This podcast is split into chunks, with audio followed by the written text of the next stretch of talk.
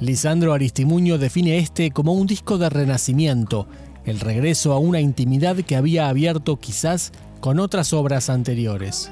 Criptograma es el décimo álbum de su carrera y está editado por Viento Azul, su propio sello discográfico independiente y autogestivo.